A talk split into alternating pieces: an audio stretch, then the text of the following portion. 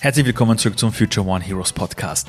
Das ist der Podcast für all die Menschen in dieser Welt, die nicht jammern wollen, sondern einfach sagen, wir gestalten die Zukunft selbst, weil irgendwer muss es ja tun und die auch immer wieder inspirierende Geschichten hören wollen von Menschen, die das eben vorleben. Und mein heutiger Gast könnte nicht besser gewählt sein. Sie hat unfassbar viel Energie, sie hat unfassbar viel Verantwortung in ihrem Job und sehr, sehr viel Erfahrung, was es bedeutet, das, was sie nach außen trägt, auch selbst erlebt zu haben. Es ist nämlich Manisha Joshi. Sie ist Business Director und Head of Diversity, Equity und Inclusion bei der führenden Kommunikationsagentur Ketchum. Sie sitzt im Leadership-Team und hat dort die Agenten zum Thema Gleichberechtigung, Vielfalt und Fairness über und sie weiß, wovon sie spricht, denn als halbe Inderin und halbe Steirerin in Österreich als einzige nicht weiße Person im Land aufzuwachsen, hat sie definitiv geprägt, sowohl privat als auch beruflich. Heute ist sie Diversity-Expertin und sie engagiert sich dafür, dass die Businesswelt endlich erkennt, dass Vielfalt als Chance zu sehen ist und als klarer Wettbewerbsvorteil. Sie berät nationale und internationale Kunden in den Bereichen Corporate Communications, Brand Communications, CEO Positioning, Employer Branding und eben dabei, wie Diversity als Teil einer gesamtheitlichen, holistischen Unternehmensstrategie zum Vorteil aller genutzt werden kann. Ihr werdet im Gespräch merken, dass sie weiß, wovon sie spricht und sie ist wirklich eine Fighterin. Und das meine ich im besten Sinne dafür, weil sie eben das Gefühl kennt, wie es ist, wenn du nicht eingeladen wirst, am Teil des Tisches zu sitzen, wo die Entscheidungen fallen. Deshalb hat sie selber dahin gearbeitet, hat auch unfassbar tolle Chancen bekommen. Auch darüber haben wir gesprochen und auch darüber, was es heißt, diese Chance einfach wahrzunehmen und trotzdem weiterzumachen, auch wenn du merkst, viele da draußen wollen dich nicht vielleicht am Tisch sitzen haben, sei es, wenn du das aussehst oder weil du eine Frau bist. Das war ein Gespräch, das auch mir als Mann nochmal vor Augen geführt hat, dass es einfach so viele Themen in dieser Welt gibt, die wir Männer niemals verstehen werden, weil wir uns so sehr gar nicht in die Frauen hineinfühlen können. Deshalb müssen wir weiter die Gespräche führen, zuhören, verstehen und an einer Welt arbeiten, in der jeder das Gefühl hat, I'm welcome. Und jetzt, Leute, viel Spaß mit dem Interview. Als ich dich das erste Mal gesehen habe, das war Ende 2022 bei einer Präsentation einer Studie zum Thema Diversity. Das war damals, glaube ich, bei Price Waterhouse, also bei PwC, und ihr hattet damals diese Studie unter anderem, glaube ich, mit denen gemacht. Genau. So. Und da habe ich dich bei dieser Podiumsdiskussion gesehen und habe mir gedacht, okay, die hat Energie, bist du wahnsinnig. Und habe noch zu einer Assistentin gesagt, du, die müssen wir einladen zum Podcast. Und das andere war, sag mal, woher hat die so viel Power? Und was ist die? So spaßhalber sagt man ja oft, was hat denn die gegessen? Ja, so. Jetzt hast du mir beim Technikcheck erzählt, wie deine Morgenroutine quasi ausschaut. Erklärst du mir das bitte noch mal? Also als erstes mal, hallo Ali, danke für die Einladung. Danke dir. Äh, meine Morgenroutine, so wie heute auch, stehe ich auf, tu zweimal auf Schlummern drücken und dann geht's raus zum Laufen, weil ich habe einen Hund und das ist perfekt. Der ist ursüß. Vielen lieben Dank, ich bin auch ganz verliebt. Sunny. Genau, heißt er? Sunny und sie wird dem Namen sehr gerecht. Ein sehr sonniges Gemüt wie der Herr so's Gschär. Ah, ja, genau. So, also du gehst raus, du gehst laufen. Genau, wir So. gehen raus, wir gehen laufen, ähm, circa 40 Minuten, 5 Kilometer, dann kommen wir nach Hause, dann mache ich mein, mein Morgen-Yoga und dann versuche ich noch 5 bis 10 Minuten zu meditieren. Leider Gottes aufgrund des Alltagsstress skippe ich das Letztere, aber das Yoga bleibt. Also ohne mein Yoga starte ich keinen Tag. Und wie lange dauert das Yoga? 10 bis 20 Minuten, kommt darauf an, wie viele Termine ich habe. und wann. Welche, welches Yoga machst du da? Kurze Werbeentschaltung für Maddie Morrison. Die höre ich jetzt schon zum zweiten Ja, Mal von jemandem. die hat mir in der Corona-Zeit mein Leben verändert. Ich liebe ihre Stimme, ich liebe ihre Das muss ich mir jetzt ähm, aufschreiben. Yogastunden. Weil immer, wenn ich das zweimal höre, dann weiß ich, das muss ich mir jetzt auch mal geben. Das ist die Maddie Morrison, gell? Genau. Okay. So, und dieses Yoga und dieses, diese Morgenroutine und das Ganze. Ähm, in deinem Job bist du ja ziemlich gefordert. Ja, Und du bist ja auch jemand, der ja auch wirklich die Dinge ausspricht, so wie sie sich einfach denkt. Das heißt, du brauchst ja viel Energie. das stimmt. Diese Morgenroutine, das machen ja viele Menschen nicht, weil sie sagen, boah, ich habe so viel zu tun, dafür habe ich keine Zeit. Und ich meine jetzt nicht mal die Leute, die irgendwie Kinder haben, sondern Leute, die jetzt vielleicht auch einen Hund haben, ja, aber die nehmen sich die Zeit nicht. Was bedeutet für dich diese Morgenroutine? Ich glaube, du hast es beim Namen genannt. Ich glaube, jeder Mensch hat Zeit. Ähm, nicht Zeit zu haben, ist eine Entscheidung. Man muss sich die Zeit nehmen. Das heißt, gerade wenn man gestresst ist, eine Routine holt dich runter. Wenn ich meine Morgenroutine starte, dann komme ich im Tag an, dann sammle ich meine Energie und kann voller Power starten. Wenn ich es nicht mache, dann fehlt mir was. Dann gehe ich gehetzt hinein. Ähm, ich habe nicht zu mir gefunden. Gerade das Yoga ähm, unterstützt mich dabei, wieder innere Ruhe zu sammeln, mir bewusst zu werden, was wirklich wichtig ist im Leben und was ich will und dann starte ich den Tag. Um welche Uhrzeit stehst du auf? Sechs bis sieben. Okay, weil hättest du jetzt noch gesagt 5 p.m. oder also 5 Na, a.m. na, früh aufstehen ist eine Katastrophe. Und, und das heißt, du stehst auf, nimmst deine Laufschuhe und dann gehst dann einfach mal rauslaufen. Ganz Das ist das genau. Erste, was du machst. Erst auf die Donauinsel und laufen. Boah, auf der Donauinsel. Ja, ich, ich war da schön. gestern mit dem Fahrrad unterwegs.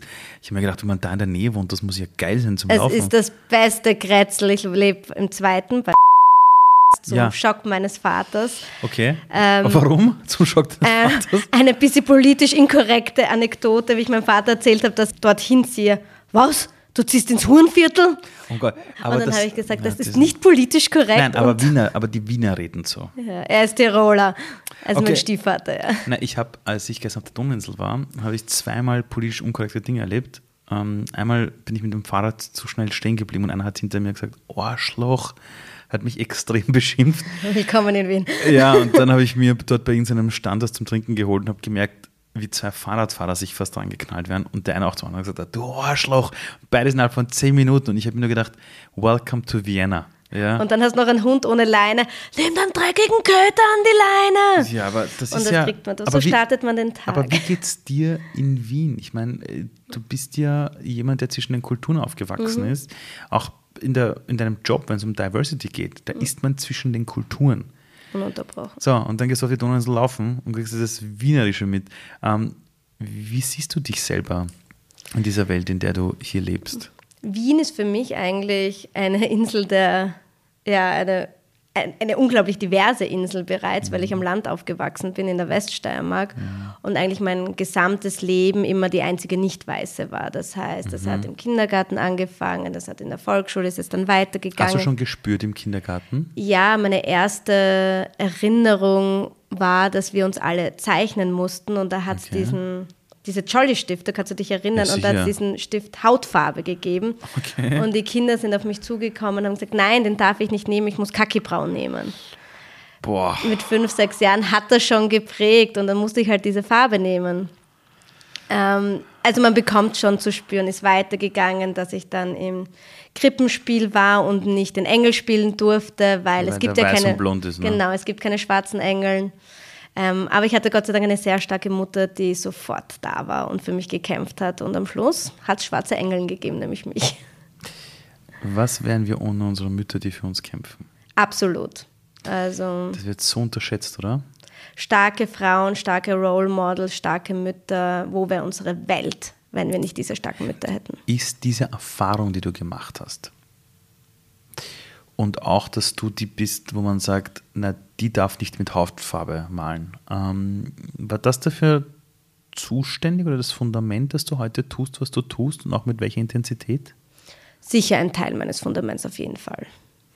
Wo glaubst du, also wenn du im Bereich Diversity bist, wo glaubst du, hast du aufgrund deiner Erfahrungen und auch wer du bist, einfach einen, einfach einen anderen Blick auf die Themen? Ich glaube, jedes Mal, wenn es ums Anderssein geht und wenn es um Stereotype geht, das, das ist, ich glaube, ich habe im Alltag immer einen anderen Blick. Das heißt, auch in meinem Job ähm, als, als Kommunikationsberaterin, das fängt an, wenn man Bilder auswählt, wenn man SpeakerInnen auswählt, wenn man ähm, die Zielgruppe definiert. Also wie oft ich da mit weißen männlichen Bildern konfrontiert werde und sagt, ähm, but that's not me. Und sie sagen, aber wir wollen eine europäische Zielgruppe. Und wir so, ja, ich bin auch Europäerin. Ja, was heißt das? Was, also, wow, okay, weil, Ja. also, also wenn wir jetzt anfangen zu sagen, Europa ist weiß, Absolut. haben wir ein Riesenproblem. Aber so war das noch. Und jetzt ändert sich Gott sei Dank ähm, die Perspektive so langsam. Aber vor fünf Jahren, wenn ich ein Kundenbriefing bekommen habe, ähm, haben das weiße Menschen sein müssen. Ähm, Und das hat mir immer schon, ist mir immer schon aufgestoßen. Ich habe immer schon rebelliert, habe mich nicht immer beliebt dabei gemacht. wie schafft man es zu rebellieren, aber trotzdem Teil des Systems zu bleiben? Weil wenn man nämlich rebelliert, zu sehr fällt man aus dem System raus und dann kann man genau nichts mehr verändern. Absolut. Deshalb ist ja die Kunst, ich sag mal so, die eigene Wut zu domestizieren, dass die, dass die Leute schon mitbekommen, da ist ein Problem, aber dass man trotzdem das Spiel weiter mitspielt. Wie hast du das hinbekommen? Es ist jeden Tag ein neuer, also wirklich ein ganz ein schmaler Grat. Ähm, ich glaube, wie habe ich es hinbekommen oder wie hoffe ich es hinzubekommen, dass wir sind in Österreich mit Charme. Mit Charme und Humor. Das heißt, man kann rebellieren, ah, wenn man charmant ist und mhm. die Leute charmant darauf hinweist und ein bisschen das mit Humor nimmt und nicht sofort auf volle Konfrontation. Und geht. wo lässt man dann aber dann den Ärger raus? Weil der muss ja irgendwo raus. Beim Laufen in der Früh. und dann das Yoga, um sich wieder in den Tag einzuschmiegen oder Absolut, so. Wenn ich, Kann man das ich muss mich so oft am Tag ärgern, äh, wenn ich das immer sofort kommunizieren würde, dann hätte hätt ich wesentlich mehr Falten. Mhm. Ähm, ja, und wäre nicht dort, wo ich heute bin. Und du sagst es, wenn man ein Teil des Systems ist und mhm. es von innen heraus ändern möchte, ja. muss man im Dialog bleiben. Genau, weil das ist ja auch eine Sache, die mir oft auffällt, dass man ich erlebe das unfassbar oft, dass Menschen außerhalb des Systems stehen und alle wissen, wie es besser gehört, mhm. Aber eben nicht reingehen wollen und sagen, ich gehe da jetzt rein, ich habe einen Standpunkt da drin, ich mache meinen Job extrem gut äh, und stehe aber für etwas. War das in deinem Leben eine bewusste Entscheidung bei dir, zu sagen, ich, ich nehme diese Position ein, ich, ich gehe da jetzt rein als, äh, also quasi, ich sage jetzt mal so, in einer Wirtschaftswelt, die sehr männlich weiß dominiert ist, ja, mhm. von einem europäischen Bild, das einfach nicht der Realität entspricht, eben weiß, Mann, und gehe jetzt dort rein, habe eine andere Hautfarbe, ich bin eine Frau, mein Nachname ist jetzt nicht Müller so, und der Vorname ist auch nicht Sandra. ja. Ähm, war es eine bewusste Entscheidung, da reinzugehen? Nein, eigentlich wollte ich immer auf die NGO-Seite. Ähm, ah, okay. Okay. und wollte eigentlich auf der guten Seite der Macht wirksam sein. Ja. Aber wie das Leben so will, ähm, habe ich in der Pharma gestartet so Schock meiner Schwester, die, glaube ich, fast den Kontakt abgebrochen hätte. Wirklich? Aber, ja, nein, so schlimm war es nicht. Ich liebe meine Schwester. Meine ja. Schwester hat mich, ähm, ja, sie war sehr schockiert. Äh, okay. Aber es war so wichtig für mich, diese Seite kennenzulernen. Mhm. Und ähm, zu sehen, wie es in der Wirtschaft ausschaut. Und ich habe parallel zu meinem Studium mhm. immer auf Wirtschaftsseite gearbeitet. Welches ich, Studium hast du gemacht? Wie eine Frau Kommunikationswissenschaft, ah, aber Kobi. in Wien, mhm. genau. War ein großartiges Studium und dann den Master in Leipzig. In Ostdeutschland war auch herausfordernd. Warum in Leipzig? Weil das der beste deutschsprachige Master war, wurde gesagt, also war der Ruf. Wow. Und war sehr schwer reinzukommen. Ich glaube, ich bin nur durch die Quotenausländer, also die Ausländerquote reingekommen. Manchmal hat es auch einen Vorteil. ja, aber ich glaube, es war mein österreichischer Background. Ja, ich wollte gerade sagen, man hat das Vorteil, Österreich zu sein. Ja. Absolut. Und es ist eine geile Stadt, kann ich jedem empfehlen. Ja, Leipzig ist echt schön. Mhm. Ähm, das heißt auch dieser Anspruch an dich, wenn du was machst, es richtig gut zu machen. Ich meine, allen zu sagen, das ist der beste Master dort. Woher aber kommt dieser Antrieb? Du.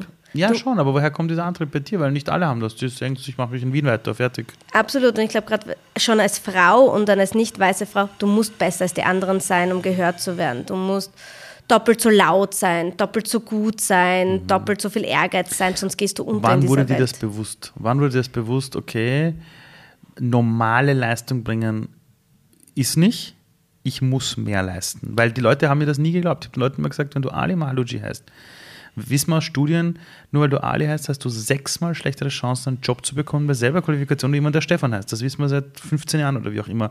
Die Leute glauben dir das nicht. Es ist so, ich kann dich bestätigen. Aber wann hast du das realisiert, okay, it's the game I have to play? Das fängt in der Schule an, wenn, ganz ehrlich, schon bei Theaterstücken, also wenn du dich für eine Rolle bewirbst, das fängt an, das geht weiter eben für Praktika, ganz schlimm. Mhm. Ganz ehrlich, bei Mitfahrgelegenheiten, ich heiße Manisha Alexandra Joshi, ich muss mhm. mit Alexandra mich anmelden, weil mich sonst niemand mitnimmt, will oh, haben. also ich brauche meinen österreichischen Vornamen, damit die Leute, damit ich einfach mehr Chancen habe. Shit, vielleicht sollte ich, sollte ich meinen zweiten Namen äh, erfinden, äh, Karl oder so. oder, ähm, dann aber dann diese Spielregeln zu lernen, zu sagen, ich gehe da mit Charme rein, ja, ich gehe da mit Humor rein. Hattest du eine Mentorin in einen Mentor oder hast du es selber beobachtet oder, oder, oder wann kam dann dieses zu verstehen, okay, diese Elemente, die brauche ich auf jeden Fall?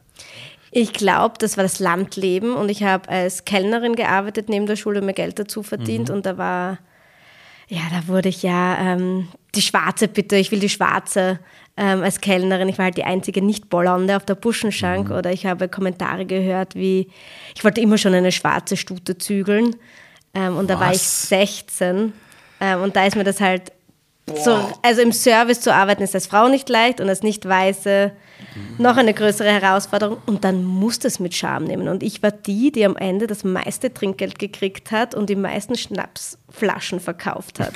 Ich war die Schnaps-Queen. Ist das das, was man oft sagt? Du kannst ja nicht aussuchen, welche Energie auf dich einwirkt, aber du kannst diese Energie transformieren, dass du sie für dich Absolut. nutzen kannst. Absolut. Also transformieren und ähm, anders rauslassen. Und die Le Leute auch ein bisschen, wenn du sie mit Scham nimmst, stellst du sie auch ein bisschen charmant bloß. Total. Und sie gehen nicht in Konfrontation, sondern sind peinlich berührt. Aber, es, aber ich kenne Menschen, die haben so ähnliche Situationen erlebt, aber die verlieren sich dann eben in ihrer Frustration. Also so quasi, die Welt ist schlecht, die Welt ist böse. Die denken gar nicht an den Humor. Wenn du denen dann sagst, hey, nimm es mit Humor, weil es passiert dir sowieso, dann ist mehr so dieses, ja, du kannst dir nicht vorstellen, wie es mir geht. Und ich habe manchmal so das Gefühl, je härter es ist, umso mehr braucht man den Humor, umso mehr braucht man den Charme. Es war, es war glaube ich, sogar der Viktor Frankl, der mal gesagt hat, den, den Humor dürfen wir uns nie nehmen mhm. lassen. Wie hast du das geschafft, das nicht so weit kommen zu lassen, dass das gegen dich arbeitet, du das in dich runterschluckst und hineinfrisst, sondern eben transformierst? Also wie hast du das geschafft? Ich glaube, der Game Changer ist ähm, eine glückliche Familie. Wenn du den Support von der Familie bekommst mhm. und so geliebt wirst, wie du bist, dann kannst du alles mit Humor nehmen. Wenn du von klein auf kämpfst und ähm, immer nur Ablehnung erfährst und immer nur dich beweisen musst und gegen das System und immer schlecht geredet wirst, dann ist es für uns leicht zu sagen, nimm es mit Humor. Mhm. Ähm, da gibt es aber nichts zu lachen. Eine glückliche Familie heißt aber dann auch wiederum, dass du als Eltern oder in der Familie einfach Vorbilder hast, die dir auch Absolut. vorleben, wie Leben geht. Wie Leben geht, wie glücklich sein geht, wie lieben geht, ähm, alles. Wie geht glücklich sein? Wie geht Liebe? Das hat noch nie jemanden gefragt in diesem Podcast, jetzt frage ich dich. Wie geht Liebe? Das mit der Liebe versuche ich noch immer herauszufinden. Aber wie geht glücklich sein? Glücklich sein geht, indem du dich dafür entscheidest. Ich glaube, Glück ist nichts, was dir passiert. Du musst dich für Glück entscheiden, jeden Tag aufs Neue. Und es ist wirklich harte Arbeit. Beginnt das bei dir schon mit diesem Ja sagen zu Ja, ich bin es mal wert, ich gehe jetzt laufen, ja, ich bin es mal wert, ich mache jetzt mein Yoga, ja, ich bin es mal wert, dass ich mir diese Zeit nehme? Ist das schon der Beginn? Das ist der Beginn, das war für mich der Beginn des Glücklichseins.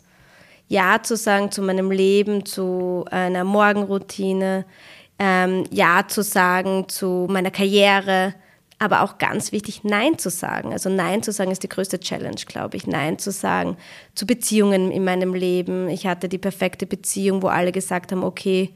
Die heiraten. Die heiraten. Der Klassiker. Genau. Und ja. ich habe Nein gesagt und habe mich für die Karriere entschieden. Und es war die beste Entscheidung in meinem Leben. Wenn du eine Entscheidung triffst, also wenn du zu etwas Ja sagst, hm. musst du halt eben zu 100 anderen Dingen Nein sagen. Ganz Oder wenn genau. du ein Nein sagst, musst du zu sind 100 Jahre plötzlich weg. Ja? Wann hast du diese Klarheit für dich in deinem Leben gehabt? Also wann in deinem Leben hast du für dich verstanden, was du willst? Da bin ich noch lange nicht. Nein, ich glaube, das wird auch noch ewig dauern. Aber bei vielen Dingen, die du einfach erzählst, wenn man dich so reden hört, merkt man, da ist viel Klarheit da bei hm. manchen Dingen. Ist diese Klarheit etwas, wo du dir wirklich Überlegungen machst und sagst, okay, that, it's the way to go? Ist es eher ein Gefühl? Gibt es davor, bevor diese Klarheit da ist, viel, viel Ungewissheit? Wie läuft das bei dir ab? Weil wenn man dich so kennenlernt, hat man so das Gefühl, du bist, und das meine ich ganz positiv, wirklich positiv, du bist wie ein Schwert, das die Luft schneidet oh. und, und, diesen, und diesen Weg für sich bahnt. Und so dieses, das ist mein Weg, entweder du bist dabei oder halt aus dem Weg. Ja, was ja voll schön ist. Woher hast du diese Klarheit? Also, oder in den Lebensbereichen, den du hast, wie entsteht Klarheit? Emotionen. Ich glaube, ich bin so ein emotionaler Mensch und da ist einfach die Emotion, die mein Drive ist. Also ich, ich fühle so viel und ich fühle so viel Gerechtigkeit und Ungerechtigkeit mhm. und deswegen ist dieser Weg so klar, weil ich immer den gerechten Weg gehen will und auch immer alle mitnehme und für alle einstehen will, damit dieser Weg wenn ich, wenn du es so schön sagst, wenn ich den herausschneide, dass die anderen mir folgen können. Du hast vorhin gesagt, etwas, was wahrscheinlich ganz viele Leute äh, gerne falsch verstehen wollen. Du hast gesagt, du hast dich für die Karriere und damals gegen diese Beziehung entschieden. Mhm. Das heißt aber jetzt nicht, dass du jetzt gegen Beziehungen bist, sondern das heißt wahrscheinlich, du hast dich damals noch bewusst für dich entschieden und deinen Weg. Ganz genau. Und es hat nicht zusammengepasst. Genau, genau. Das hat nichts mit Beziehung oder der ja. Liebe zu tun. Aber ich glaube oder ich weiß, dass man sich trotzdem teilweise entscheiden müssen zwischen, dass Frauen es trotzdem schwer haben, mhm. die Kinder bekommen. Du siehst es Sicher. Ich an deiner bei meiner Frau. eigenen Frau. Also, also die hat. Gleichberechtigung wird dir vorgegackelt, bis du schwanger wirst. Genau so ist es. Also ich, ich, ich, ich, ich, ich wäre nur ein Lügner, wenn ich sage, bei uns ist alles gleich verteilt. Mhm. Uh, ist es absolut nicht, muss ich ganz ehrlich sagen, auch wenn ich meine Tochter vom Kindergarten hole, auch wenn ich versuche, ein super Papa zu sein. Es gibt auch Dinge, wo du einfach merkst, das bleibt bei meiner Frau hängen.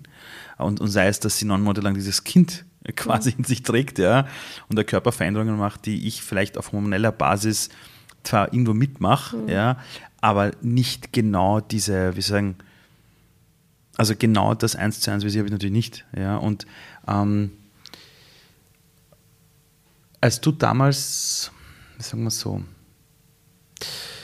wenn man sich in seinem Leben für sich selber entscheidet und seinen eigenen Weg, muss man ja trotzdem Kompromisse eingehen. Wenn man nicht ganz irgendwie sagt, ich möchte jetzt allein auf meiner Hütte oben sitzen, sondern du hast vorher von Freundschaften gesprochen, mhm. von einer Familie, äh, die sehr wichtig ist.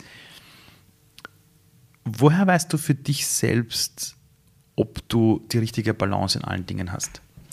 Ich glaube, das Wichtigste ist, dass du Entscheidungen triffst. Entscheiden ist so wichtig. Ich glaube, das den, den, einzigen Fehler, den man im Leben machen kann, ist, sich nicht zu entscheiden.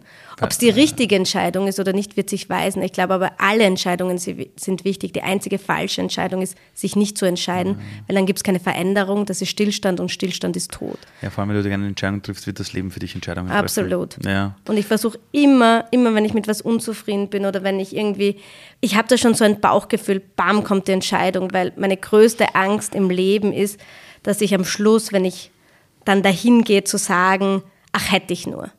Das ist auch meine größte Angst, weißt du das? Ich sage den Leuten immer ganz ehrlich, in 100 Jahren wird es uns alle in dem Zimmer nicht mehr geben. Du wirst einfach auf dein Leben zurückblicken und dir einfach die Frage stellen müssen, will ich so ein Mensch sein, der sagt, hätte ich nur, es war nicht der richtige Zeitpunkt? Ganz genau. Oder scheiß drauf, ich habe es gemacht, habe daraus gelernt, war ein geiles Leben. Das ist Absolut. die einzige Frage, die du stellen musst irgendwie, ja. Warst du aber immer schon so? Weil, also blödes Beispiel, würde ich dich jetzt kennenlernen im Alter von 14 Jahren, was dann schon immer schon so klar und du musst Entscheidungen treffen. Wie ja, kam diese Transformation zu diesen Menschen? Ich war immer schon ein Pain in the Ass. Ich hab, war immer schon sehr rebellisch, sehr, bin sehr für meine Meinung eingestanden. Ich kann mich erinnern, mit sechs Jahren ist meine Mutter in die Schule zitiert worden. Als du sechs Jahre alt warst? Genau. Ähm, okay, also in der ersten Klasse, genau, Volksschulalter oder sieben war ich, also erste Klasse Volksschule und ähm, am Ende und wir haben einen Aufsatz geschrieben und ich habe geschrieben die Raben und die Rabinnen. Hast du schon geschrieben? Genau. Und dann wurde. Du hast damals das Wort Rabe gegendert. Absolut. Meine Mutter glaub, ist eine große Feministin. Bin, ja, wie meine Mama. Ja, und super. die katholische Direktorin hat das natürlich nicht so toll gefunden und ich wollte wollte es nicht einsehen, dass es das nicht gibt. Dann wurde meine Mutter in die Schule zitiert, musste mir von den Lehrern erklären, ja, Schatzi, Gendern ist super, aber da ähm, bei Raben gibt es das nicht. Dann sind wir im Auto gesessen und meine Mama sagt, ich bin so stolz auf dich, du hast alles richtig gemacht. Und das gibt dir die Power. Auch wenn du was machst und Gegenwind erfährst, am Ende ist es die richtige Entscheidung, mhm. es ist immer die richtige Entscheidung zu kämpfen mhm. und ähm, das ist auch, was ich mitgeben will. Fürchtet euch nicht anders zu sein oder gegen den Mainstream zu schwimmen, weil nur so kommt man weiter. Du hast ja, du hast mir erzählt, deine Mama ist Österreicherin, dein Papa genau. ist, ist, ist, aus Indien. Genau. Hat das die österreichische Seite der Familie immer cool gefunden, dass Na. du da so äh, einfach in der Volksschule schon so, geht schon, gib ihm, ich gehe meinen Weg? Nein, meine Großmutter hat, glaube ich, bis ich in die Volksschule gekommen bin, das N-Wort verwendet, bis sie gemerkt wurde, wie ich damit beschimpft wurde und wie ich darunter gelitten habe und so hat sie es dann abgelegt. Also meine, Gro also meine mütterliche ist eine ganz normale österreichische Familie. Ja, das, das, das erlebe ich aber oft bei, bei österreichischen Familien, äh, bei den Personen, die älteren Semesters sind, mhm. dass die ganz eigene Worte manchmal verwenden. Also du denkst, du, das war vielleicht damals bei euch okay, aber das kannst nicht bringen. Mhm. Ja gut, wenn man jetzt da mittendrin da aufwächst, ist natürlich eine eigene Nummer. Aber auch meine Großmutter ist eine super starke Frau. Ich habe das Glück, mhm. in einer Familie voller Frauenpower aufgewachsen zu sein. Was Segen und Fluch, zu, Fluch zugleich ist, weil es auch der Druck, du musst dann auch so eine starke Frau werden und noch stärker und durch meine Hürden der Hautfarbe und der Herkunft mhm. ähm, habe ich halt noch härter kämpfen müssen. Mhm. Aber ich hatte immer den Support.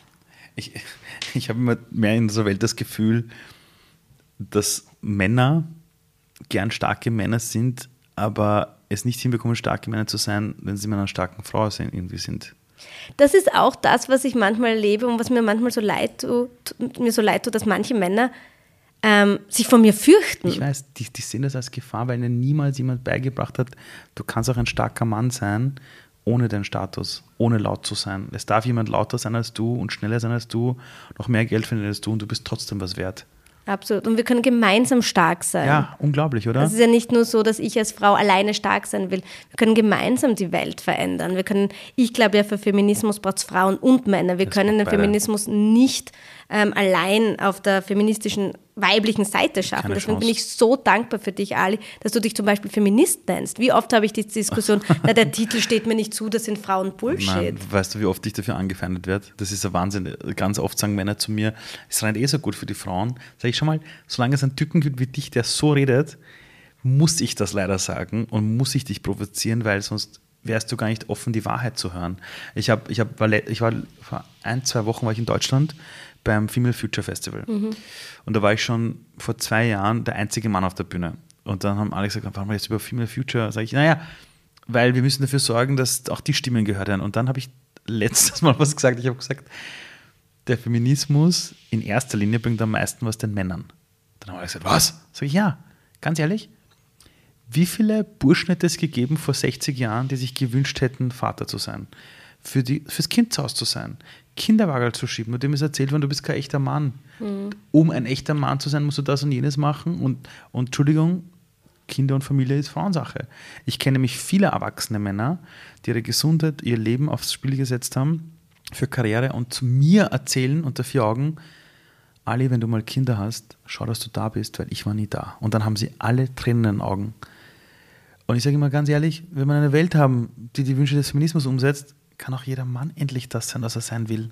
Und er muss nicht der starke Kerl sein. Das kann ich zu 100 Prozent unterschreiben. Und was bedeutet Feminismus? Bedeutet Gleichberechtigung. Und unter genau. Gleichberechtigung profitieren alle. Alle nämlich. Weil alle sind gleich. Ja. Das heißt, du kannst dir auch als Mann aussuchen, was du willst. Und du kannst auch als Mann schwach sein. Du darfst als Mann mhm. ähm, Gefühle zeigen. Ähm, du darfst als Mann deine Frau supporten. Du darfst sein, wer du bist. Und das bedeutet Feminismus. Für mich. Für mich ist einer der größten äh, Transformationsorte die Wirtschaftswelt. Ja. Weil in der Businesswelt ist es ja so, da kommen wir ja alle zusammen. Da kommen alle Generationen zusammen. Dort verdienen wir unser Geld, da, wir, da verbringen wir verdammt viel Zeit mit Arbeitskollegen und Kolleginnen. Jetzt bist du ja genau in dieser Wirtschaftswelt, äh, im Bereich der Kommunikation und sorgst auch dafür, dass Unternehmen einfach verstehen, dass das eine Transformation ist. Wo's, wo stehen wir da aktuell in dieser Transformation Richtung eine feministischere Welt?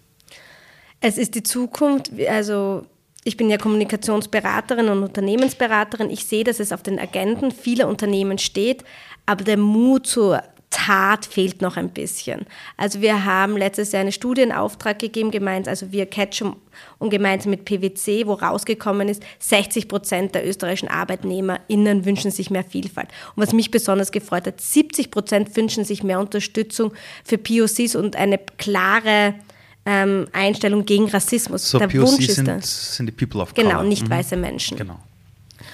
Also die Unternehmen verstehen, dass die Bewegung kommt, aber es braucht Mut, um Entscheidungen zu treffen. Ein Unternehmen, es reicht nicht nur divers zu kommunizieren, du musst mutig sein, aktiv diverser werden zu wollen und nämlich bis ganz nach oben. Und was bedeutet das? Dass der alte weiße CEO, der an der Spitze steht, auch Diversität zulassen muss. Das heißt, ähm, das ist ganz psychologisch, dass du Menschen unterstützt, die dir sehr ähnlich sind, die dir sehr nahe sind. Das ist ganz normal, ja. Das, das ist, die Psychologie. Ja, ja. Und du mhm. musst anfangen, dich zu reflektieren und zu hinterfragen, damit du diesen Kreislauf durchbrichst. Und dafür kämpfe ich, damit Leute es, sich, ähm, es erstmal verstehen und das Bewusstsein schaffen, dass jeder Mensch hat Privilegien, auch ich habe Privilegien. Ich habe Muttersprache Deutsch, habe eine mhm. österreichische weiße Mutter, das, die für mich kämpfen konnte. Mhm. Das haben schon viele Kinder nicht. Das stimmt.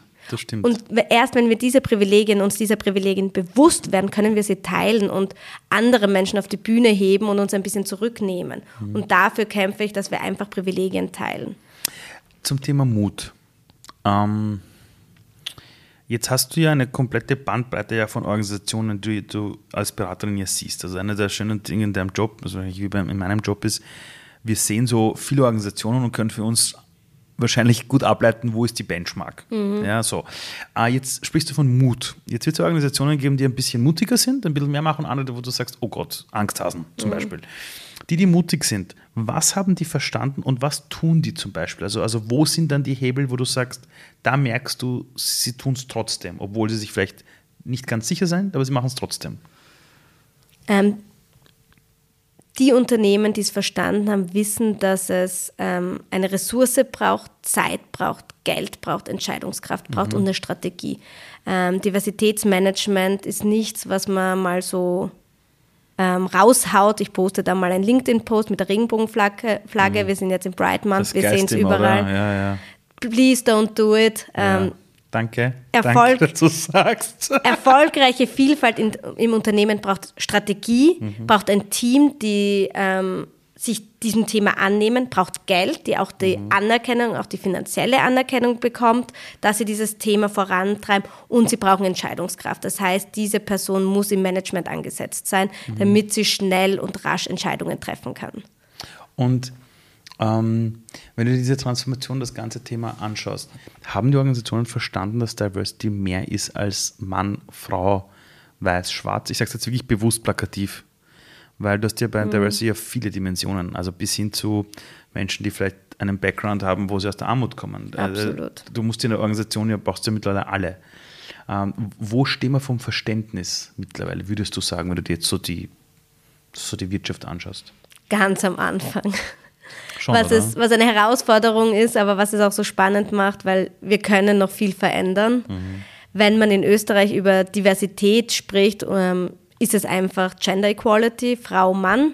Genau, das ist aktuell das Hauptthema, das, das ich überall sehe. Ja. Mhm. Ganz genau. Und ich versuche eben Aufmerksamkeit zu schaffen, dass Diversität so viele Dimensionen hat. Mhm. Und erst wenn wir Diversität mit allen Dimensionen wertschätzen, erst dann kann, können wir davon richtig profitieren. Weil Vielfalt ist einfach eine Win-Win-Situation für beide Seiten, für ArbeitnehmerInnen und die ArbeitgeberInnen.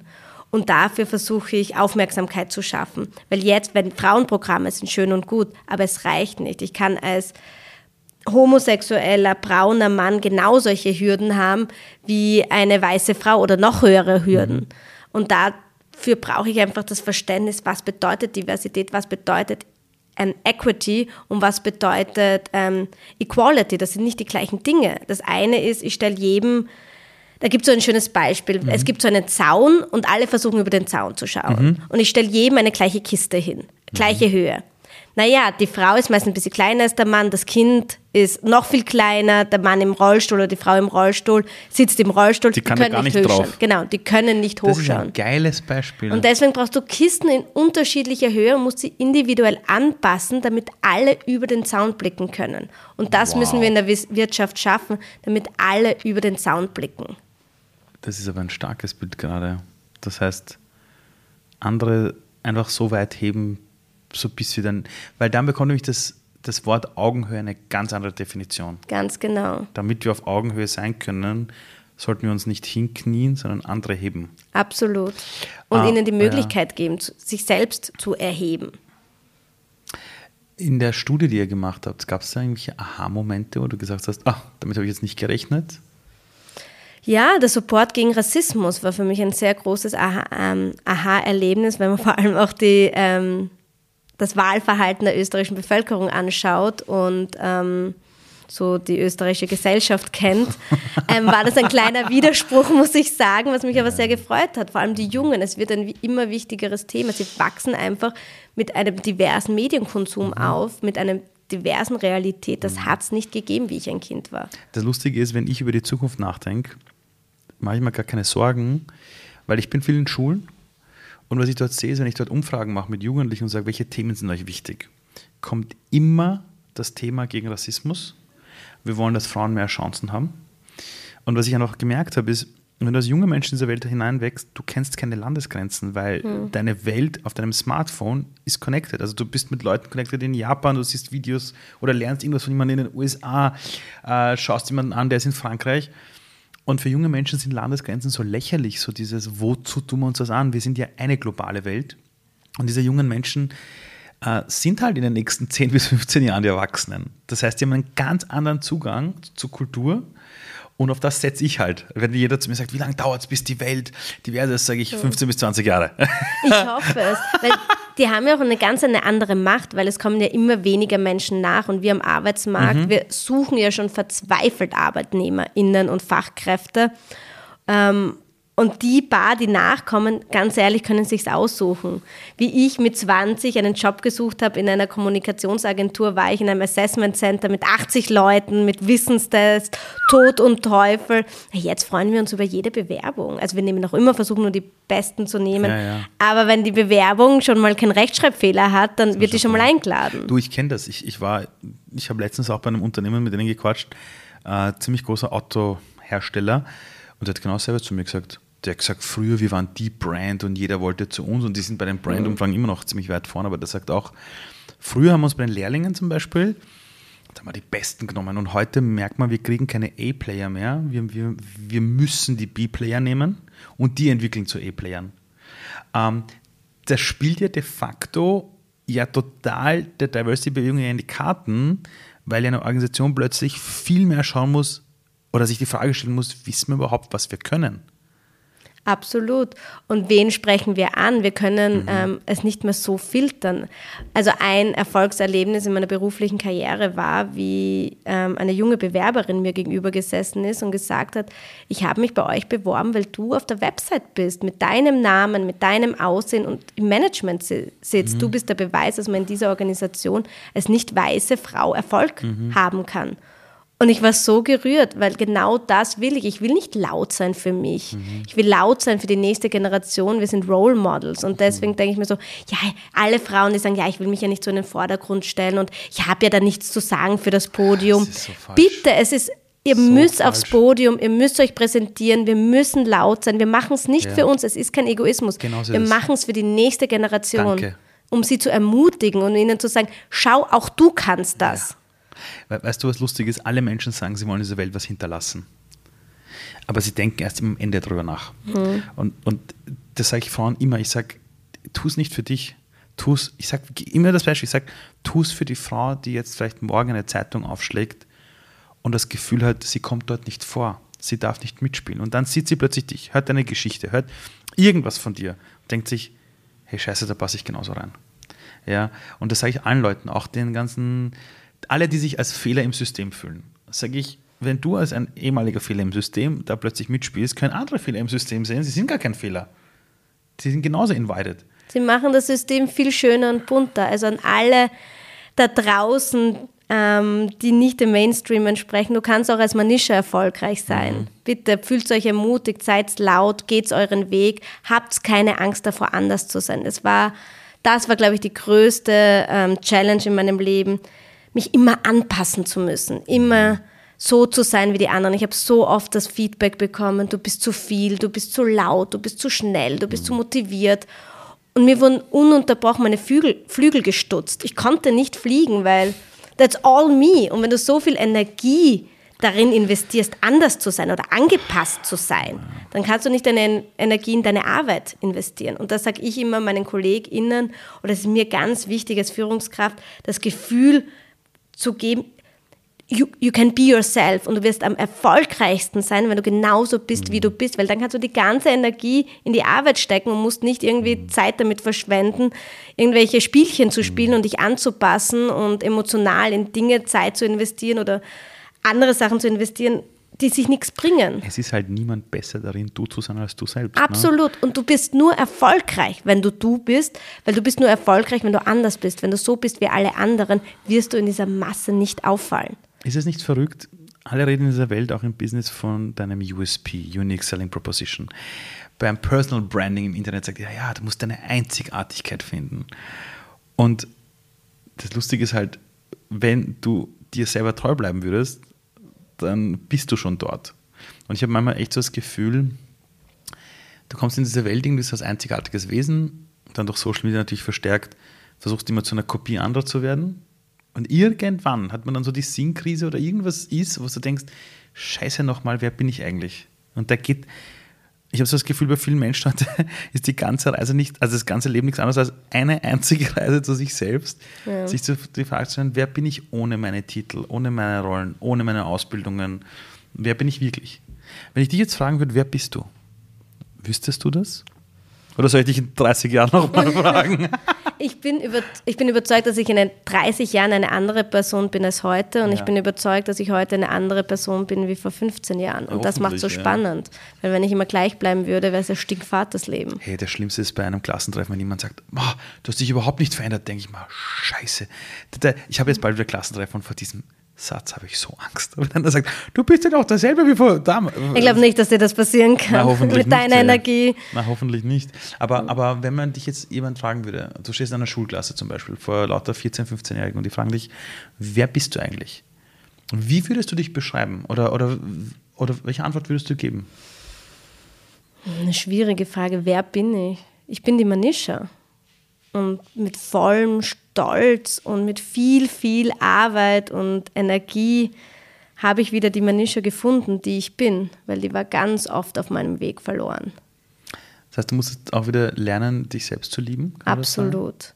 So wie ich bin, mit meiner Hautfarbe, mit meinem Namen, mit meiner Energie, mit meinem Chaos, mit meinem ja, mit meiner Lautstärke, das ist ja mhm. alles, du eckst an, wenn du anders bist, weil du hast gesagt, du kommst einzigartig auf die Welt und dann musst du dich erst wiederfinden. Ja klar, mhm. weil wenn du angepasst bist, dann kriegst du keinen Widerstand.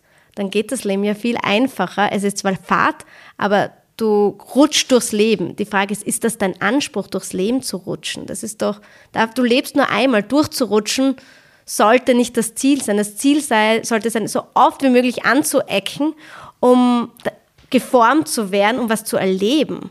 Sag mal, kannst du bitte, wenn diese Folge vorbei ist, aus all diesen Sachen, die du gerade so raushaust, lauter Zitate machen für Social Media, das geht sicher durch die Decke. Ich, ich sitze gerade und denke mir, what the fuck, das ist ja ein Zitat nach dem für so eine Instagram-Kachel. Geil. Ähm, aber dieses zur Selbstliebe zu finden, ist das ein bewusster Prozess, wo man dann irgendwann so unzufrieden sich und sich denkt, ich weiß nicht. Also ich hatte eine Phase in meinem Leben, da habe ich mich überhaupt selber nicht gemocht mich heute jemand fragt, ob ich mich selber mag, sage ich sicher, mit Glatze, mit Bauch, mit allem Bipapo. So bin ich einfach. War halt auch ein Prozess, wo es einen Punkt gab, wo ich eine unfassbare Unzufriedenheit mit mir selber hatte und mir gedacht habe, wer bin ich eigentlich? Und da ging die Reise los. Wie war das bei dir? Ähm, ja, es gab Phasen, ich glaube, gerade als Teenager, ähm, wenn du das einzige nicht weiße Kind bist, ähm, das war sehr hart. Da mochte ich mich gar nicht. Ich kann mich erinnern, in der Schulzeit bin ich bei meiner Mutter im Bett gelegen und habe geheult, ich will blau und blond sein, äh, blauäugig und blond sein. Das hätte ich mir auch mal gewünscht, ja. Ist schon schlimm, oder? Du, ich habe mir das wirklich gewünscht. Ich habe mir irgendwann mal gedacht, das ist so unfair, dass ich so einen Nachnamen habe, dass ich so ausschaue, es ist so unfair, hm. dass ich der Ausländer bin. Das hat mich doch keiner gefragt, dass ich da, ob ich jetzt der Ausländer sein will. Also ich fand es wirklich unfair und habe eine Zeit lang wirklich mich von meiner eigenen Kultur komplett entfremdet. Absolut. Ich sage, ich habe keinen Bock drauf. Ich habe versucht, besser Deutsch zu lernen als jeder Österreicher. Mhm. Ich habe versucht, alle Spielregeln besser zu verstehen. Es war gut für Karriere, muss man mhm. ganz ehrlich sagen. Und dann ich mal, bin ich mal in einem Club gestanden und habe nur persische Musik im Hintergrund gehört. Mhm. Bei so einem Poplied untermalt. Und mir sind die Tränen eingeschossen und ich habe eine Sehnsucht gespürt und mir gedacht, was ist denn jetzt los? Ja, ich kenne diese Sehnsucht. Und ich bin jetzt, ich bin jetzt 41, bin ich mitten in dieser Transformation, mhm. zurück zu mir zu finden, diese Kulturen zu versöhnen. Mhm.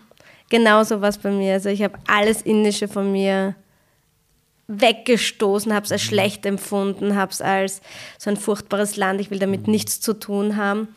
Und dann kam eine meiner jetzigen besten Freundinnen in mein Leben, die auch Halbinderin ist. Und ja. ich kann mich noch erinnern, wir waren da reisen und dann kam wieder diese typische Frage, ja, woher kommt ihr? Und ich so, ja, aus Österreich. Und er dann so, ja, woher kommt ihr wirklich? Ah, und ich, ich habe so, Alter. Ja, kenne ich. Ja. ja. Und mhm. meine Freundin hat gesagt, ja, wir sind Halbinderinnen und wir kommen aus Nordindien, voller Stolz, voller Leben. Und ich habe mir gedacht, na boom. Und habe sie halt gefragt, so, keine, also ärgert dich das nicht? Nicht als, also sie ist halb Deutsche, als Deutsche wahrgenommen zu werden und sagt, na Manisha, das ist, wir sind so einzigartig, Indien ist so ein tolles Land, ähm, sei stolz drauf. Bam. Und dann war so in my face und dann habe ich, ich war noch nie in Indien zuvor, weil meine Mutter ja Österreicherin ist und ich mit meinem leiblichen Vater keinen Kontakt habe, habe den Rucksack gepackt, bin mit 26 zum ersten Mal allein nach Indien gefahren und habe meine Familie gesucht. Habe meinem Onkel, dann ähm, habe ich die E-Mail-Adresse von meinem Onkel herausgefunden, habe ihm Wow. geschrieben und wie die Inder so sind, ja komm, wir sind ganz in der Nähe, nur sieben Stunden Busfahrt. Wenn du sagst, sieben Stunden heißt, die sagt, Ja, ja, zwölf sorry. Stunden später war ich bei fremden Menschen. Ich kann mich erinnern, ich habe meine Großmutter gesehen, die ist ein fremder Mensch und schaut der Person, die du am meisten liebst, nämlich meiner Schwester, so ähnlich. Und du siehst so deine Schwester in dieser Familie und dich selbst. Und sie haben plötzlich diese Emotionen, die du auch hast. Alle haben geheult, ich habe geheult. Plötzlich du war, gedacht, ah, okay, ah, daher kommt das. so bin ich. Und vor allem, okay. ah, das sind gute Menschen, das sind richtig gute Menschen. Ich stamme nicht von, weiß nicht, von einem Schwerverbrecher ab, indischen nein. Familie ab, sondern das sind gute, decent people. Äh, Meine Großmutter war als indische Frau Schuldirektorin, also auch eine super starke Frau.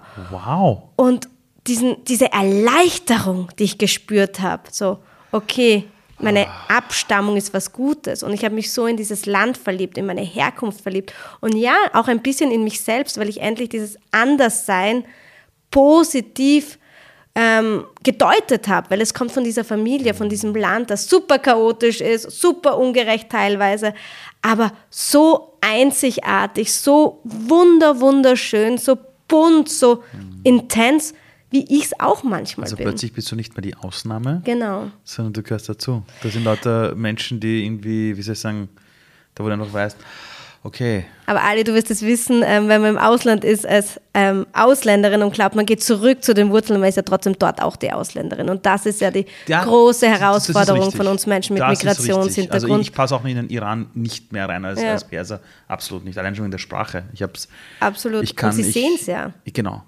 Und das ist ja die große Herausforderung von uns Menschen mit Migrationshintergrund ist, wo sind meine Wurzeln? Ich hab, bin so ein bisschen heimatlos. In Österreich gehöre ich nicht dazu, in Indien gehöre ich nicht dazu. Mir geht's genauso. Aber, und dann ist der nächste Schritt, ihr gehört zum Allem. Ihr entscheidet, wo ihr Genau so dazugehört. Das, lasst euch nicht über die anderen definieren, definiert euch selbst.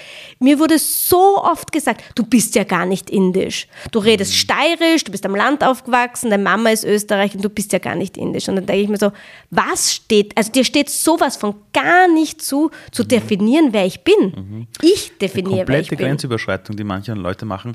Für mich war die größte Freiheit, als ich echt gemerkt habe, ich kann sein, was ich sein will. Ja. Ich kann sagen, ich bin Europäer. Ich, also theoretisch, ich bin jemand, ich, ich könnte mir überall auf der Welt auch vorstellen, es zu leben. Und ich habe ich sag, ich hab oft dann zu meiner Mutter äh, kurz vor ihrem Tod oft gesagt, Mama, ich bin so dankbar, weil wir geflohen sind, weil ich wurde, es war zwar nicht cool am Anfang, aber ich wurde aus meinen Rollenbildern rausgerissen und ich war mein Leben lang damit beschäftigt, Rollenbilder zusammenzubauen. Wer will ich da sein, wer will ich da sein, zu verstehen, du kannst zwischen den Welten wandeln. Du kannst einmal die Person sein, einmal die sein. Das ist heute eine wunderbare Technik in einer Welt, die sich verändert. Äh, aber als Kind war es eine Katastrophe. Also als Eine Kind hätte ich mir Katastrophe. gewünscht, so eine, so ein, einfach zu wissen, eine Art kleiner Steckbrief, das bist du und fertig. Ja? Ähm, wenn du heute in deinem Job unterwegs bist, mein, du sitzt ja im Management. Das heißt, jetzt könnte man sagen, Mann, dieses Kind ist zu laut, es ist, es ist zu dunkel. Wohin soll dieses Kind mal, also wo soll das Kind mal enden? Dann ist heute die Antwort dank dir im Management. Nein, dort, wo es enden wollen. Ja, schon, schon, aber früher hat man gesagt, oh Gott, die passt da irgendwo rein. Und ich hoffe, ich ende nicht im Management. Das ist ja nicht das Ende. Also mein Weg geht noch so viel weiter. Also ich keine Ahnung, was das Leben noch mit mir vorhat. Aber ich bin 32. Wenn das das Ende ist, dann wäre es traurig. Das sind Du bist in der Kommunikationsbranche. So was heißt Kommunikation? Also, also aus deiner Sicht, was ist das Wichtigste beim Kommunizieren mit Menschen?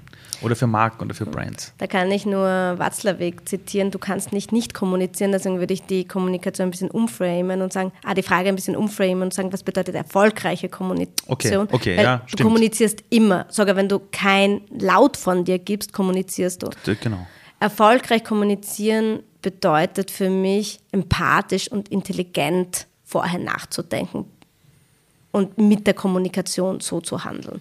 Authentisch, empathisch und intelligent. Intelligent bedeutet allerdings, also meinst du jetzt auch in deinem Kontext, sich die Frage zu stellen, erreiche ich auch alle? langfristig zu denken, nichts kurz Ah, okay. rauszuballern und zu sagen, okay, jetzt mache ich einen Impact, sondern sagen, was, was für Wellen schlägt das? Intelligent bedeutet, dass ich einfach strategisch langfristig drüber nachdenke und nicht kurzfristig rausbrülle. Das kann rausbrüllen kann auch intelligent sein. Das kann mhm. auch eine Strategie sein und kann super sein. Aber nur um zu provozieren oder nur um gehört zu werden, ist mhm. es für mich nicht intelligent. Mhm. Eine Frage. Was hat dein Arbeitgeber, wo du jetzt bist, an dich kommuniziert, damit du für dich das Gefühl hattest, da kann ich mal im Management sitzen?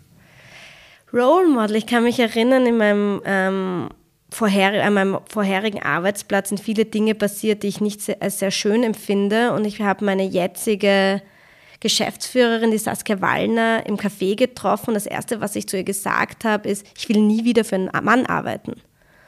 Und jetzt weiß ich, drei Jahre später, es gibt auch tolle männliche Geschäftsführer glaub, und Führungskräfte. Es wird schon ein paar coole geben, ja. Es gibt ganz, ganz viele ganz tolle, tolle, und es ist geschlechterunabhängig. Ja, ja. Aber dadurch, dass ich so schlechte Erfahrungen gesammelt habe. Hast du es natürlich ja, irgendwo kanalisiert, ja. Genau, habe ich es ähm, darauf reduziert und dann habe ich diese super starke Frau gesehen, die Mutter ist, ein, eine internationale Agentur ähm, führt und auch so viel Power hat und ich habe gesagt, okay, da kann ich ich selbst sein. Und dann hat sie einen entscheidenden Satz gesagt, wo ich gesagt habe, okay, da gehöre ich hin. Sie hat zu mir gesagt, Manisha, ich will dich nicht trotzdem, dass du so bist, wie du bist, sondern genau, weil du so bist, wie du bist. Nicht wow. trotz, sondern weil du anders bist. Okay, das.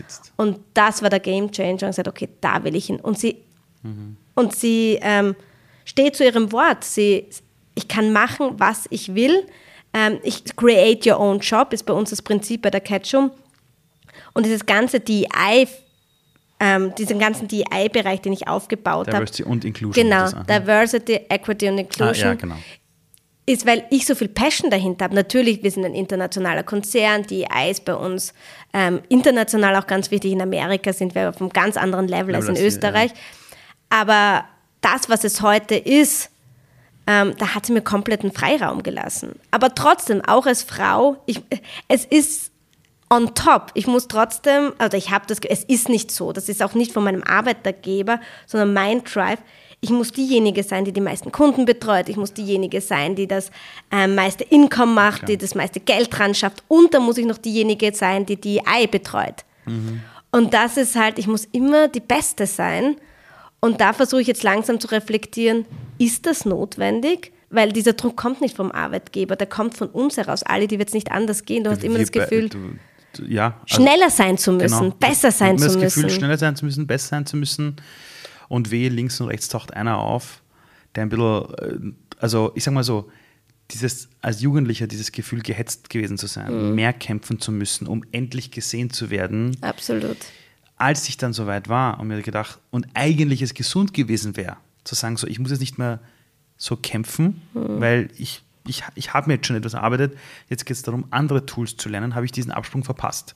Ja. Weil mir irgendwas in meinem Leben immer beigebracht hat, wenn du so rennst und so drauf bist, dann bist du erfolgreich. Ganz genau. Und das ist vielleicht gut, wenn du ein kleines Flugzeug bist, das endlich einmal Flughöhe haben will, aber mhm. wenn du mal eine Boeing wirst quasi, die mhm. auf 12.000 Meter herumfliegen muss, musst du vielleicht dich nicht mehr so aufführen. Da geht es dann vielleicht um ganz andere Techniken und Tools und mhm. Verhaltensweisen. Und ich bin ja selber dabei, das zu lernen. Weil mein Leben hat mir beigebracht, wenn ich mehr Gas gebe als alle anderen, dann bin ich wer. Mhm. Nur ich bin halt nicht mehr derselbe Ali wie vor 15 Jahren. Absolut. Der Ali heute hat andere Netzwerke, hat anderes Wissen, hat einfach anderes Standing hat und trotzdem ertappe ich mich immer wieder damit, mit den alten Modellen zu laufen. Und das ist halt nicht gesund, mental nicht gesund, mhm. körperlich nicht gesund. Und das ist aber auch ein Lernprozess, ja. Kann das Laufen wieder in der Früh empfehlen. Du, ich habe ich hab jetzt begonnen mit einer Morgenroutine, ja. die aber auch wirklich quasi umsetzbar ist. Mhm. Also dieses sich dann wieder für sich selbst zu entscheiden, ist ein großer Sprung. Und ich muss auch zugeben, in meinem Fall war es so, dass auch als ich wusste, ich werde ein zweites Mal Vater, das ja, war so der Punkt, wo ich mir gedacht habe, ich muss was ändern, weil ich mhm. will nicht, dass meine Kinder eines Tages irgendwie sagen, ja, der war ja nie da, ne? Oder der mhm. hat, also und so mit einem Kind ist super gegangen alles, auch da zu sein, aber mit zwei Kindern hast du ein anderes Spiel. Also allein logistisch. Mhm. Und dann musst du irgendwann die Frage dir stellen, willst du jemand sein, der mit 70 Jahren anderen gute Tipps gibt und sagt, wenn deine Kinder kommen, schau, dass mhm. du da bist. Oder triffst du halt jetzt die Entscheidung. Mhm. Ja.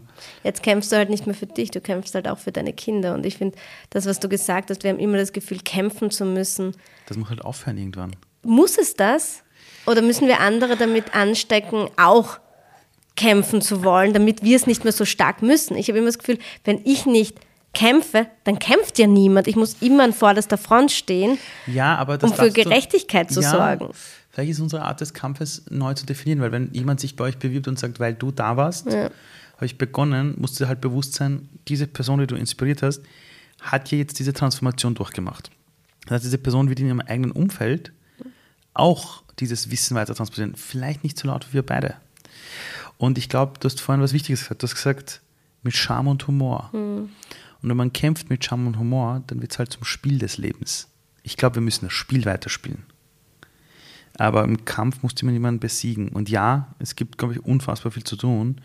Nur was wir beide auch verstehen müssen, ist, viele Menschen wie wir zwei haben diese Erfahrungen gemacht, die aus einem Schmerz heraus entstanden ist. Und ich glaube, wir müssen schon als Vorbilder rausgehen und immer Vorbilder sein. Mhm. Weil es wird immer jemand geben, der eine Zeitung aufschlagt und sich nicht repräsentiert fühlt. Mhm. Das wird, aber das Char und den Humor als Triebfeder zu nehmen und die Freude, dass man sich denkt, wer war ich vor zehn Jahren, wer bin ich heute, da darf man sich schon, glaube ich, ein bisschen mehr das einfach mit Leichtigkeit leben. Absolut. Und ich finde, das darf man nie verlieren, verlieren, diese Leichtigkeit im Leben. Und deswegen ist das Privatleben auch so wichtig, dass du das Ganze, ich lebe nicht für den Job. Mhm. Das ist nicht, das das ist nicht Karriere. Mhm. Karriere ist für mich, wenn du den Job wirklich gern machst mhm. und dir mhm. das Leben realisieren mhm. kannst, was du liebst. Mhm. Und da, auf dem Weg bin ich gerade und ähm, versuche zum ersten Mal wirklich mein Leben in vollsten Zügen zu genießen mit meinen Freundinnen, wohin fahren. Wir waren letztes Wochenende beim Beyoncé-Konzert in Stockholm. Bah. Mega und, und so sich einfach Gratulation. zu, zu cool. gönnen, sich die Zeit zu nehmen ja. und ich glaube, sich selbst zu gönnen, das ist irrsinnig schwer. Das ist aber, du hast vorhin was gesagt, du hast gesagt, wir müssen lernen, Entscheidungen zu treffen, mhm. sonst trifft es das Leben für uns. Und das Leben wird halt irgendwann auch eine Entscheidung treffen und sagen, hey, du hast ja nie die Zeit für dich genommen, mhm. jetzt ist es spät, ne? Das ist, es ist gut, dass du diese Entscheidung getroffen hast. Ich habe letztes Jahr zum ersten Mal alleine einen Urlaub gemacht. Also Wirklich? ja, also meine Frau und ich haben so einen Deal, ja. Aber wenn, ich allein wegfahren will, schaut sie auf die mhm. Kleine und wenn sie mhm. dann halt surfen geht mit Freunden oder eine Ausbildung macht oder irgendwas, ich schaue halt auf die Kleine. Mhm. Und ich hatte immer ein schlechtes Gewissen. Ich habe mir immer gedacht, also ich, ich bin einmal in meinem Leben alleine weg gewesen, aber das war, weil ich damals quasi, quasi Watcher Do hinter mir gelassen mhm. habe und Abstand gebraucht habe. Das war das eine. Mhm. Letztes Jahr bin ich bewusst zum ersten Mal, habe ich gesagt, so, das nehme ich mir jetzt und bin weg. Und habe gemerkt, fuck, tut das gut, oder leck mich am Arsch. Ja, so mhm. richtig gut. Und ich, ich lerne das aus deiner Komfortzone. Es war raus aus der Komfortzone, weil es mhm. ist ja immer was zu tun. Ja. Also gerade wenn man, glaube ich, auch so arbeitet wie du und mhm. doch eine verantwortungsvolle Position hast, die Arbeit hört ja nie auf, oder? Ähm, es ist immer irgendein Mail. Ir immer irgendein Mail, aber es ist irgendwie, da sind wir wieder zurück. Ähm, es ist deine Entscheidung, wie viel ähm, wann du dieses Mail anschaust und wie viel Bedeutung du dem Mail ähm, schenkst. Also ich schaue in meinem Urlaub keine Mails an Sehr und ich gesund. schaue auch am Wochenende keine Mails Sehr an. Gesund weil äh, warum? Ich kann eh, also alles kann bis Montag warten. Ich, mhm. ich sage immer in der Kommunikation, wir operieren nicht am offenen Herzen. Boah, das sage ich auch immer, ich sage zum Team auch immer, wir sind keine Herzchirurgen. Also und wenn wir eingehen, dann ähm, wir sind, müssen uns selbst am wichtigsten sein. Ich treffe auch meistens Entscheidungen im Sinne meines Teams, weil wenn es dem Team gut geht, geht es dem Unternehmen gut und geht es den Kunden gut. Ähm, ich ah. versuche da sehr empathisch in meinem Führungsstil zu sein. Und Reisen, weil du es ansprichst, ich finde Reisen ist so wichtig, auch alleine reisen, weil du wirst mhm. nie so außerhalb deiner Komfortzone sein, wie wenn du allein, so wie beim, in meinem Fall, allein in Indien mit dem Rucksack, mhm. mitten im Nirgendwo, du hast keine Ahnung, wie du weiterkommst. Du musst lernen, mit dir selbst klarzukommen. Ich, und auch fremde Länder. Wir waren im Iran, also ich war mit einer meiner besten Freunde im Iran mit dem Rucksack. Das mhm. war ist jetzt nicht mehr möglich. Mhm. Damals war es eine der schönsten Reisen mit meinem Leben, weil man einfach mit Stereotypen konfrontiert ist in deinem mhm. eigenen Kopf und merkt, das ist ja gar nicht so. Mhm. Und das müssen, also das wünsche ich mir mehr, dass Menschen mehr rausgehen in die Welt und sich mehr mit neuen Dingen konfrontieren, um sie auch selbst ein bisschen zu lernen, zu hinterfragen. Wir können nicht alles in Boxen stopfen und, und uns die Welt so einfach wie möglich zu machen. Die Welt ist richtig kompliziert, aber das ist gut so, weil das macht sie so spannend. Das ist wie mit der Liebe. Die Liebe ist richtig kompliziert, ja, ja. aber das macht sie so spannend. Das wird immer es wert zu sein, sich auf die Liebe einzulassen. Und so ist es auch mit dem Leben. Wenn ich jetzt mit dir in einer Zeitkapsel zurückreisen würde, zur 14-jährigen Manisha, und ich würde ihr einen Fernseher hinstellen und sie sieht dich reden, sie sieht, was du heute so tust. Hm den, so Zeitungsartikel sehen. Und dann sage ich zu ihr übrigens, dieses, diese Frau, die du da siehst, das bist du. Was wird die 14-Jährige zu mir sagen? Ich glaube, die 14-Jährige war unglaublich erleichtert, weil die 14-Jährige ist gerannt und wollte immer alles besser machen und immer ist immer allen recht machen und immer ähm, war unglaublich ehrgeizig. Ich glaube, da würde ein bisschen Erleichterung aufkommen. Aber vielleicht ganz gut, dass es nicht so war, weil sonst wäre ich nicht die Person, die ich heute bin. Welchen Gedanken sollte die Welt einmal denken? Also wenn alle Menschen jetzt gerade zuhören würden, was ist der eine Gedanke, wo du denkst, liebe Leute, denkt alle mal über das nach? Alle Menschen, das ist irgendwie, ich weiß nicht, ob mir das zusteht, an alle Menschen. Ja, ja, ich, ich gebe dir gerade die Freigabe. Ja, du, du kannst Freige. grad, also Ihnen ein Gedanke, wo einfach jeder Mensch in seiner Lebenszeit einmal drüber nachdenken sollte. Ist dein Handeln empathisch? Wie, wie, was kannst du mit deinem Handeln bewirken und ähm, sei mutig, anders zu sein und anders zu handeln. Handel nicht so, nur weil alle so handeln, sondern handel so, wie es, dein, wie es deine Empathie zulässt. Dankeschön. Ich sag danke sehr. Noch danke an einen süßen Hund, dass der jetzt nicht einmal gebellt hat. Deine Sunny ist ganz brav. Sunny, danke.